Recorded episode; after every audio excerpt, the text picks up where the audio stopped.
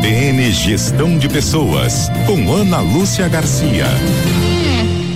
Olá, ouvinte da CBN. Hoje nós vamos falar sobre futuro do trabalho e as dez principais apostas para esse ano. Então, desenvolvimento tecnológico e científico, as mudanças de comportamento, a busca por flexibilidade e o surgimento de novas profissões são alguns dos fatores de influência no mercado e nas carreiras. Recentemente, a Forbes listou as principais tendências que devem moldar o mundo do trabalho neste ano. E aqui nós vamos falar sobre as dez que se destacaram. A primeira, carreira não é mais linear. A ideia de um plano de carreira longo, com passos definidos, para alcançar uma posição desejada e geralmente conduzido pela empresa, já não faz muito sentido para muitos profissionais. Cada vez mais empresas compreendem e valorizam quem opta por uma carreira não linear. Na hora de contratar, eles, os empregadores estão mais interessados em identificar habilidades como criatividade, inovação e resolução de problemas do que na linearidade da carreira do candidato. Assim, elas esperam por narrativas de experiência, propósito,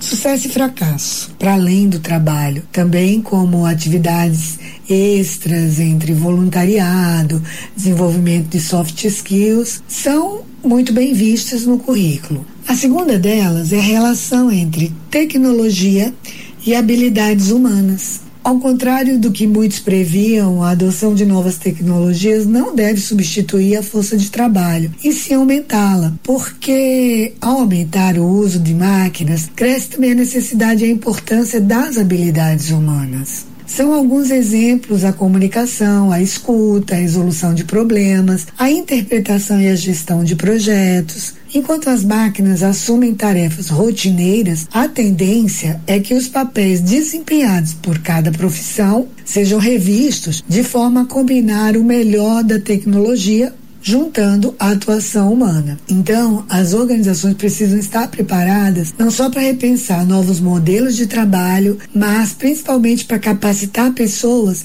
para assumir essas novas funções. E a terceira falta de profissionais pode barrar o crescimento das empresas. Então, algumas empresas de tecnologia realizaram demissões em massa recentemente. Isso indica que o mercado deve absorver com certa rapidez os profissionais dispensados. A área da tecnologia é uma das que mais sofre com a escassez de mão de obra, especialmente em ramos que requerem habilidades específicas. Um estudo da consultoria Deloitte diz que este será um dos principais desafios das organizações no futuro do trabalho.